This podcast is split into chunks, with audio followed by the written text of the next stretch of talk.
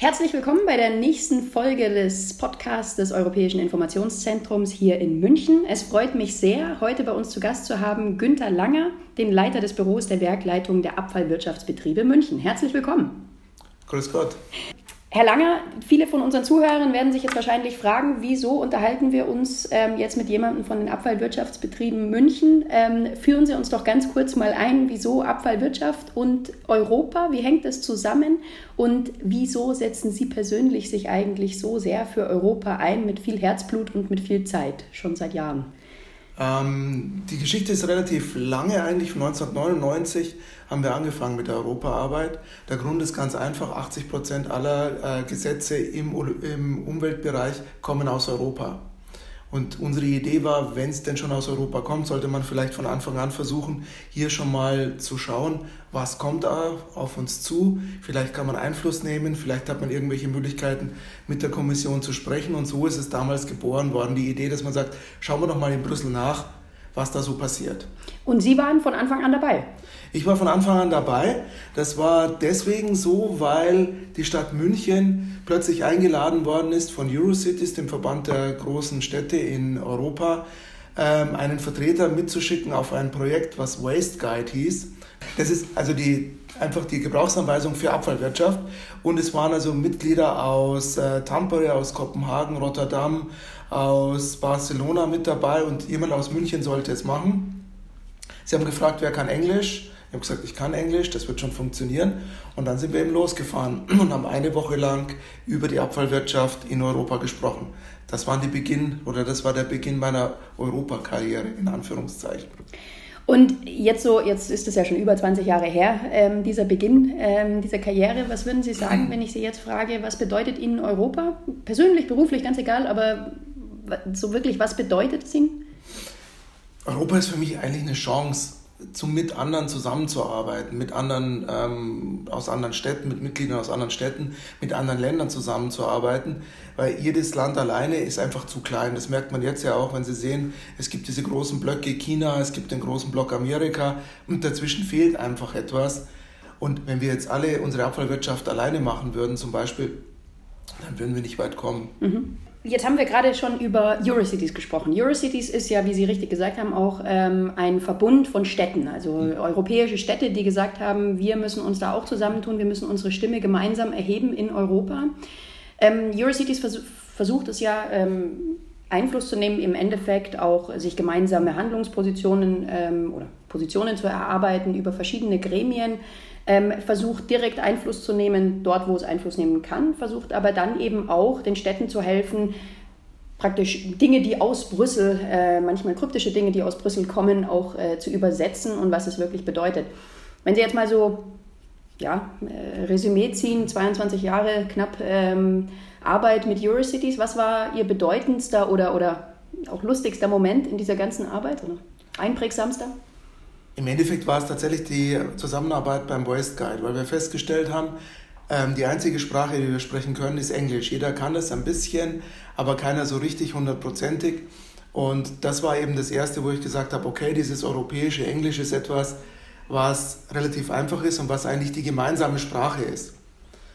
Und das zieht sich eigentlich fast wie ein roter Faden durch, weil in Europa ist es eben auch so, man sitzt auf dem Podium, man bekämpft sich, weil man unterschiedliche Vorstellungen hat, es fehlt einem ein Wort und sofort helfen einem die anderen auf dem Podium und sagen, das ist das richtige Wort. Also man hilft sich und man spielt auch eine Rolle und geht danach eventuell, auch wenn man sich vorher gestritten hat, vor versammelter Mannschaft auf ein Bier oder auf ein Wein dann jetzt mal ganz persönlich gefragt. Also wir haben schon viel über Eurocities gesprochen, aber ganz persönlich, glauben Sie, Europa lebt vor allem in Brüssel oder begegnet Ihnen Europa auch in München tagtäglich in der Arbeit? Oder ist es dann wirklich sowas, was Sie zusätzlich machen, wo Sie dann, wenn Sie reisen oder wenn Sie mit anderen Menschen sprechen? Wie sehen Sie das? Also der europäische Moment in München ist jetzt nicht so groß, außer man trifft sich mit ähm, dem Arbeitskreis Europa. Aber natürlich, wenn ich die ganzen Vorlagen sehe oder das, was ich im Augenblick mache, das Thema Green Deal oder Circular Economy, dann ist das eben das Europäische. Aber ansonsten habe ich schon ein bisschen das Gefühl, auch in der Landeshauptstadt, ähm, das hat sich noch nicht so ganz rumgesprochen, dass München eine europäische Stadt ist. Das finde ich schade. Haben Sie einen Tipp für Europa? Ich meine, kommunizieren wir Europa eigentlich richtig oder was, was könnte vielleicht die europäische Öffentlichkeitsarbeit auch von der Öffentlichkeitsarbeit der Abfallwirtschaftsbetriebe lernen? Das Problem, was ich so ein bisschen sehe, ist, dass Europa relativ sperrig kommuniziert. Und viele der Sachen, die aus Europa kommen, müssen ja erst nochmal durch die nationalen Parlamente bzw. durch die nationalen Öffentlichkeitsarbeiten laufen. Und das ist, glaube ich, ein Riesenproblem. Und Brüssel kann sich zum Teil auch nicht wehren, weil sie halt einfach viel über die nationalen äh, Gegebenheiten kommunizieren müssen. Und wenn sie es dann kommunizieren, dann sind es manchmal so Bulletins über 17, 18 Seiten, mal ein kleines Gutachten über 250 Seiten. Das ist keine Kommunikation. Mhm. Also da könnte man auf jeden Fall noch eine Schippe äh, Kommunikation drauflegen.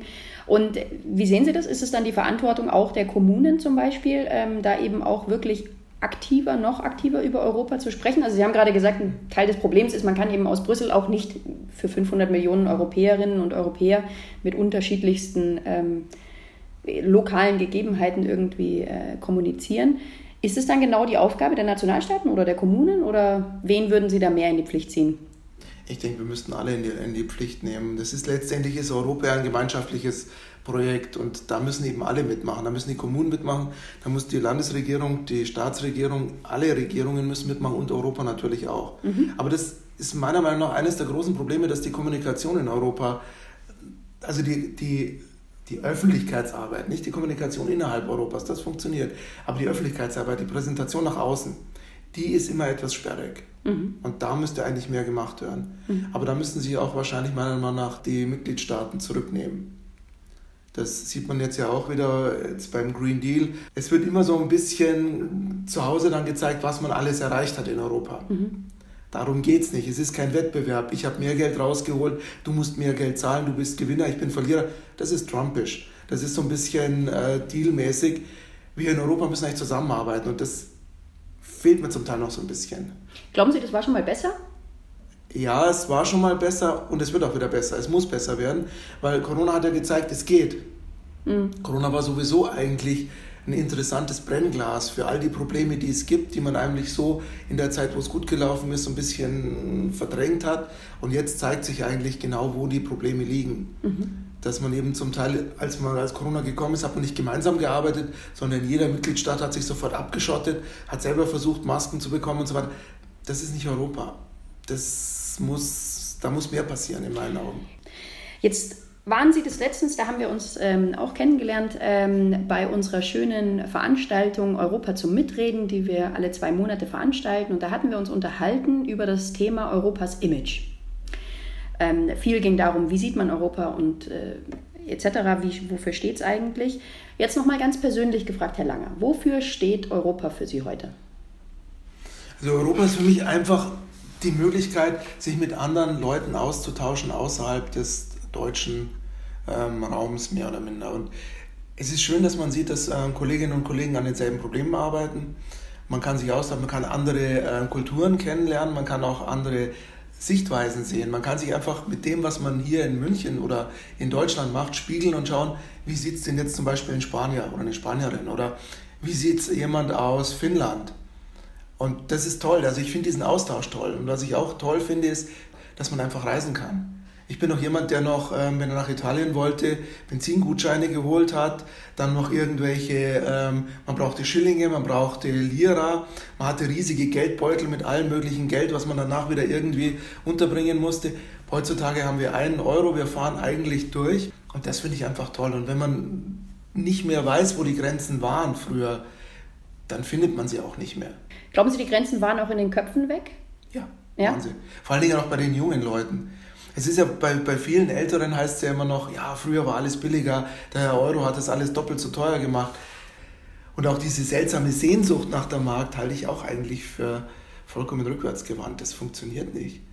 Man hat ja oft Sehnsucht nach, nach den vermeintlich ja, ja. Äh, vergangenen, besseren Tagen. Besser. Genau. Ähm, wie sehen Sie denn die Zukunft? Also wir haben jetzt, wir haben ja gerade schon, haben Sie äh, ein paar Mal das Wort Green Deal ähm, erwähnt. Das war ja auch viel in den Zeitungen. Der Green Deal, also der grüne Deal, ähm, bei dem es ja vor allem, also war ja ein Vorschlag auch von der Kommissionspräsidentin äh, Frau von der Leyen, die wirklich gesagt hat, wir müssen jetzt mit, mit, mit voller Stärke sozusagen ähm, vereint müssen wir wirklich uns auch gegen den Klimawandel setzen. Wir müssen jetzt unsere Wirtschaft auch verändern und zwar ganzheitlich gedacht. Das ist ja ein ähnliches Thema wie jetzt auch bei der Kreislaufwirtschaft, wirklich eben alles als, als einen Kreislauf, als zusammenhängend zu betrachten. Glauben Sie, es ist also der richtige Schritt zur richtigen Zeit? Ja, ich finde es auf jeden Fall gut. Ich finde ja auch interessant, dass Sie jetzt diese Plastiksteuer eingeführt haben auf ähm, nicht verwertbares Plastik. Okay, hier wird der Teufel im Detail stecken. Wer wird die Plastiksteuer erheben? Auf was wird sie denn genau? Aber das ist so typisch Europa. Man hat eine Idee und da muss man halt schauen, wie man das, wie man das ausverhandelt. Und hier ist natürlich wieder die Stunde der Lobbyisten. Jeder wird versuchen, für seinen Part wieder ein Stück rauszuschneiden und zu sagen, ja, wir doch jetzt nicht. Und das ist ja ein bisschen verwertbar. Und wenn die bösen Bürger das nicht machen würden. Also es wird wieder ein bisschen zurückgerudert, das mit Sicherheit. Aber es ist die erste Steuer, die die EU gemeinsam erhebt in allen Ländern. Und das finde ich schon mal toll. Mhm, mh. Und Jetzt nochmal ganz konkret gefragt auch zur Kreislaufwirtschaft. Ähm, also vielleicht wollen Sie mal ganz kurz unseren Hörerinnen und Hörern auch erzählen, was, was Sie denken, was, also was in Ihren Augen äh, Kreislaufwirtschaft ist und beziehungsweise wo, worauf es Ihnen besonders ankommt und wieso vielleicht gerade jetzt auch Kreislaufwirtschaft wirklich eine Chance für Europa sein kann. Das Problem in der Kreislaufwirtschaft in Deutschland ist, dass es eigentlich Abfallwirtschaft ist. Wir betreiben ja Kreislaufwirtschaft schon seit 1999. Damals gab es auch das bessere Müllkonzept, all diese Sachen. Aber das Problem ist, dass die europäische Kreislaufwirtschaft weiterdenkt. Es ist nicht Abfallwirtschaft. Es ist nicht, wir produzieren es, danach wird es Abfall, dann sortieren wir es ein bisschen und dann machen wir aus dem einen Recyclingmaterial und aus dem anderen halt etwas, was verbrannt wird. Die neue Idee der Circular Economy oder zirkulären Wirtschaft oder wie man es auf Deutsch übersetzt, ist, dass man tatsächlich beim Produktdesign bereits anfängt, es ökologisch so zu designen, dass man es danach auch wieder auseinandernehmen kann oder aber wiederverwerten oder wiederverwenden. Wir haben ja mit der Halle 2 so ein Beispiel, wo wir eben einfach auch sagen, das ist schon der erste Schritt in die Richtung. Man kann die Sachen am Wertstoffhof abgeben und kann sie dann einfach in der Halle 2 wieder neu kaufen. Andere Leute können diese Sachen dann benutzen. Wir reparieren es. All das sind diese Ideen, die jetzt eigentlich von der EU auch kommen. Mhm. Und das ist eine, eine tolle Idee, weil wir letztendlich tatsächlich rohstoffarm sind. Und bisher war es immer so, ein Teil der Rohstoffe hat man hier ein bisschen recycelt, der Rest ist nach China gegangen oder, was ja auch passiert ist, zum Teil auf Deponien oder es ist im Meer gelandet. Kunststoff ist ein klassisches Beispiel. Mhm. Und da hat sich die EU jetzt gesagt, sie wollen es ändern. Sie haben Kunststoffverbote ausgesprochen, was vor zig Jahren undenkbar gewesen wäre. Die Verbot von irgendetwas, was die Wirtschaft behindern würde. Mhm. mhm. Sie haben sich jetzt bereit erklärt, weiterzugehen. Sie haben einen riesengroßen Katalog von Möglichkeiten, die man umsetzen kann. Soweit hätte ich nie gedacht, dass die EU geht. Also da bin ich richtig begeistert weil es auch weiter hinausgeht über das, was, was sich Deutschland zutraut. Mhm. Deutschland ist jetzt tatsächlich so ein bisschen in die Bremserrolle geraten, was ich schade finde. Wir waren mal vorne, in der Zwischenzeit sind wir eher vorsichtig und so weiter und die EU geht nach vorne. Und wer in der EU treibt das so voran? Das ist, das ist Timmermans war es, also von, von den Personen her. Timmermans wollte ja auch Kommissionspräsident werden. Okay, das ist so ein Thema, man wählt und dann ist es doch jemand anders und es wird aus dem Hut gezaubert. Das ist so etwas, wo man sagt, okay, da ist die Kritik relativ groß an der EU. Das kritisiere ich eigentlich auch. Ich kritisiere auch den Ministerrat, der relativ undemokratische Entscheidungen fällt. Man fragt erst die Kommission, dann das Parlament, dann die Bürger und dann sitzt man in Brüssel in diesem seltsamen Gebäude, in diesem Beehive und dann kommt unten etwas raus, wo man denkt, hat man sich das wirklich so vorgestellt? War das eigentlich der Grund, dass man ähm, Lobbyismus betrieben hat, dass man die Parlamentarier gefragt hat. Da muss die EU noch ein bisschen arbeiten. Aber letztendlich ist das ein Thema, muss man vielleicht auch dran mehr stärker arbeiten. Das so ist dann auch schon fast wieder ein Öffentlichkeitsthema. Ne? Also wie Sie, wie ja. Sie sagen, also gerade jetzt, ähm, was Sie angesprochen haben, war ja auch die Wahl ähm, zur Kommissionspräsidentin äh, genau. äh, von Frau von der Leyen, die ja im Endeffekt eigentlich so nicht auf dem, auf dem Ticket ähm, ja, genau. stand für die 500 Millionen Bürgerinnen und Bürger, die ja gewählt haben bei der Parlamentswahl. Tatsächlich ist es interessant, dass ähm, wir relativ wenig Fragen dazu bekommen haben im, im Europäischen Informationszentrum. Ähm, die Bürgerinnen und Bürger, die, mit denen wir gesprochen haben, viele davon waren, ähm, kamen mit der Aussage, ja gut, aber ähm, das ist ja jetzt auch eine Deutsche. Mhm. Ähm, weil äh, es war ja auch äh, gerade in Bayern natürlich ähm, Manfred Weber, der, ja. der sehr stark ähm, auch sich als, als Bayer praktisch, mhm. als, als europäischer Bayer so positioniert hat. Und das fand ich eine interessante äh, Reaktion darauf. Naja, ist ja jetzt auch eine Deutsche, ähm, auch CDU, CSU, ähm, ist ja jetzt eigentlich irgendwie nicht so anders. Das war jetzt mal sehr vereinfacht gesprochen ähm, viel der Rückmeldungen, die wir bekommen mhm. haben.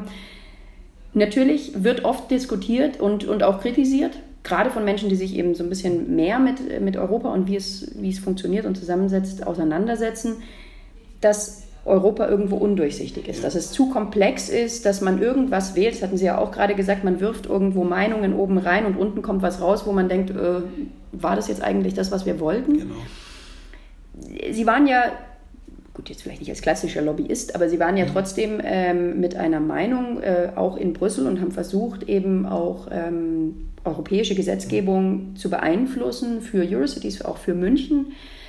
Wie ist Ihre Erfahrung? Ist Ihnen das manchmal passiert, dass Sie auch ähm, hart für einen, einen Halbsatz irgendwo gekämpft haben und dann letztlich war das Papier, der Halbsatz war vielleicht drin, aber irgendwie waren die Sätze drumherum so verquoren, dass man den gar nicht mehr erkannt hat? Oder wie ist, ist, Ihre Erfahrung? Es ist eher positiv. Das bayerische Sprichwort, ein bisschen was geht euch, weil so muss man es eigentlich rangehen an das Thema. Ich mhm. sage immer, wenn wir erfolgreich sind, verbessert sich Wenn wir nicht erfolgreich sind, wird es zumindest nicht schlechter.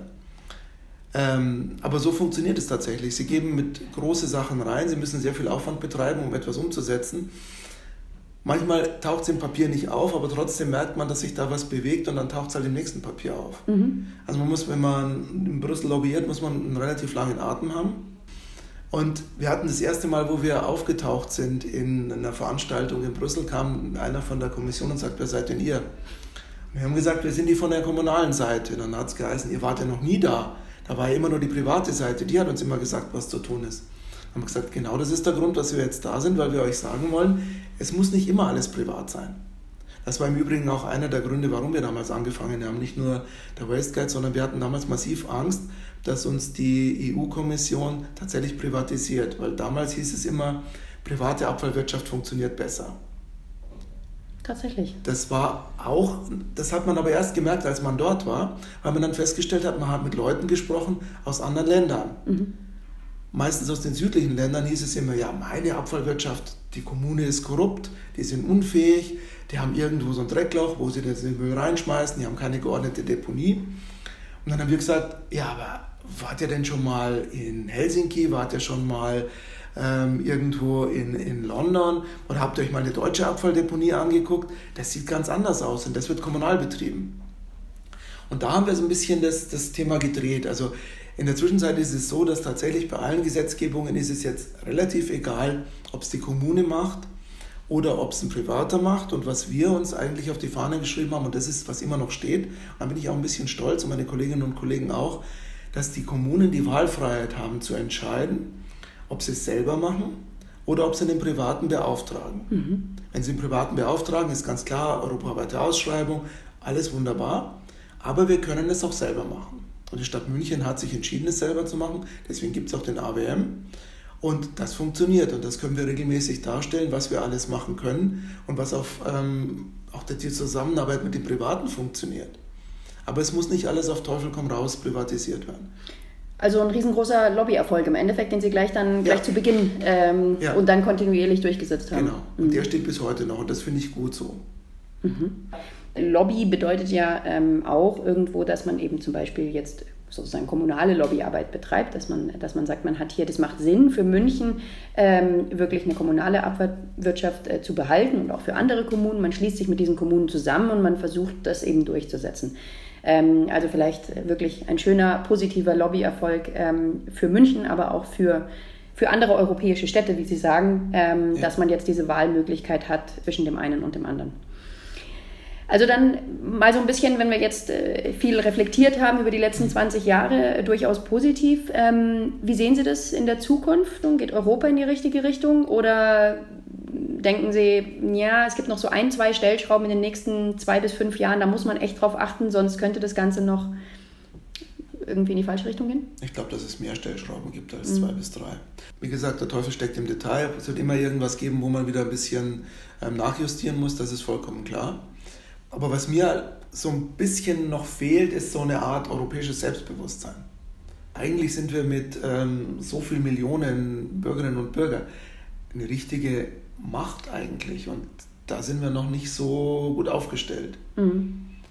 Ähm, das kann sein, dass es aus, der, aus unserer Geschichte kommt, vollkommen klar. Wir sind ein freiwilliger Zusammenschluss. Wir müssen auch nicht so ein Zusammenschluss sein wie die Amerikaner, dass es Bundesstaaten sind.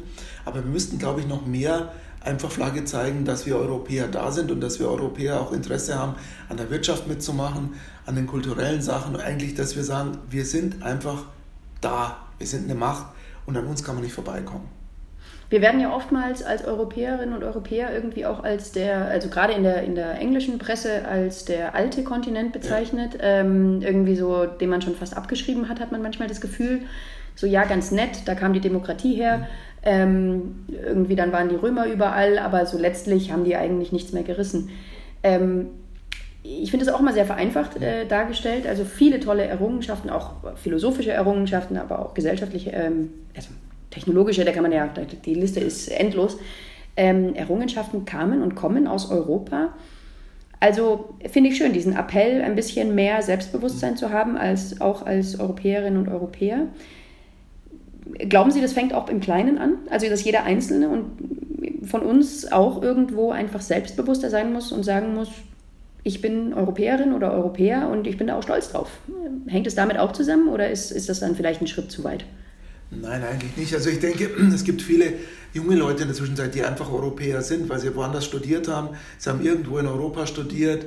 Alle Möglichkeiten, die in der älteren Generation ja ähm, nicht zur Verfügung standen. Und ich glaube schon, dass die Leute europäischer denken. Es gibt jetzt wieder nationalistische Strömungen, natürlich, das ist in allen europäischen Ländern, aber ich glaube, das muss man auch aushalten. Mhm. Das, ist nicht das, das ist nicht der Mainstream. Mhm. Ich glaube, der Mainstream ist wirklich der, dass man sagt, okay, man ist unterwegs in Europa und man sieht es eben auch gar nicht, dass es die Nationalstaaten gibt, was wir ja vorhin schon gesagt haben, dass man die Grenzen gar nicht feststellt. Man müsste es nur noch mehr ins, ins Bewusstsein rufen, dass man einfach den Leuten sagt, ich bin Europäer. Okay, wir haben ja alle denselben Pass, immer diesen Weinroten und so weiter. Auch das ist ja schon mal ein Schritt in die richtige Richtung. Mhm. Und dass man einfach sagt, man muss einfach noch mehr mit den Leuten sprechen und sagen, hey, das ist Europa, wo ihr hier wohnt. Mhm. Also noch mehr, noch mehr Kommunikation, noch ja, mehr Bürger unbedingt, mitnehmen. Unbedingt. Ich meine, wie ist denn das in der Abfallwirtschaft? Wir haben oftmals hört man ja in oder liest man in den äh, Schlagzeilen ja auch irgendwie so Sachen, dass wir, dass wir als Europäerinnen und Europäer irgendwie ähm, auch unseren Müll immer in irgendwelche anderen armen Länder schicken. Ähm, und, und da irgendwie so alle paar Jahre mal drüber gesprochen wird, dann gibt es einen kurzen Aufruhr und mhm. dann war es das wieder. Sollte man die Bürger da auch mehr mitnehmen? Also ich finde es immer so ein schönes Phänomen. Ähm, jeder will irgendwie, dass wir alle ähm, ökologischen Strom haben, aber dann so wirkliche Solarfelder ähm, neben sich, die will man dann doch nicht mhm. und ein Windrad gleich neben dem Haus ist dann auch doof. Ähm, ist das ähnlich? Also auch mit der Abfallwirtschaft? Ja, natürlich wollen wir hier alles recyceln und alles, ähm, aber bitte nicht neben, neben meinem Haus. Das ist ja der englische Ausdruck NIMBY-Effekt, not in my backyard. Mhm. Bei uns heißt es St. Florians Prinzip. Heiliger St. Florian ähm, beschützt mein Haus, zündet andere an. Letztendlich ist es genau so. Und ähm, ich meine, in Europa gibt es noch so einen zweiten Ausdruck, das heißt NIMTO, not in my time of office. Was bedeutet, also wenn ihr irgendwas Böses machen wollt, könnt ihr schon machen, aber erst wenn ich nicht mehr gewählt werden muss. Also diese, diese Tendenzen gibt es ja immer noch bei, bei uns hier auch in, sowohl in Europa als auch hier in, in, in Deutschland. Das ist, glaube ich, noch so ein bisschen das Problem, dass die Leute auch vielleicht mehr Verantwortung übernehmen müssten für Europa und, und für die Idee des Europäischen. Mhm. Also jeder Einzelne sowie ja. jeder Politiker und jede Politikerin. Ja. Mhm. Ähm, dann jetzt mal ähm, ein Ausblick. Wohin glauben Sie, wird sich wird unser europäischer Weg uns in der Zukunft führen? Also ich glaube schon, dass wir ähm, stärker zusammenwachsen werden. Es wird immer wieder Rückschläge geben, das glaube ich auch. Es wird immer mal wieder Verwicklungen geben und immer Irrungen und Wirrungen. Das ist scheinbar tatsächlich so. Es ist bei einem freiwilligen Zusammenschluss von verschiedenen Staaten auch wirklich so. Das muss man wahrscheinlich mit hinnehmen. Aber letztendlich, wenn wir uns besinnen darauf, dass jeder Staat alleine nicht mehr viel machen kann in diesem großen Machtgefüge, ähm, denke ich, werden wir uns schon eher zusammenraufen, wie es so schön auf Bayerisch heißt. Mhm. Ich meine, das Beispiel der Engländer wird sich, wird sich sehen, was daraus passiert. Werden sie jetzt so ein kleines Steuerparadies vor den Toren der EU, wovon sie, glaube ich, immer noch träumen, was aber nicht passieren wird. Und ich glaube auch immer noch, dass es in den nächsten 10, 20 Jahren die Briten wieder zurückkommen werden. Das glaube ich persönlich auch. Ja, ähm, ich glaube ihnen einfach nicht, dass sie so groß rauskommen werden. Ja, das glaube ich auch nicht. Also ich wir werden, wir werden sehen, was, äh, was da passiert. Aber grundsätzlich ähm, tatsächlich schön zu hören, dass Sie äh, so positiv, eine positive Zukunft, wenn auch nicht geradlinig und, und so weiter, aber ich meine, ähm, auch wenn man sich seinen eigenen Lebenslauf anschaut, die wenigsten sind geradlinig. Ähm, das ist ja auch irgendwie Teil unserer aller Leben ja. und das ist ja auch gerade das Schöne und Spannende.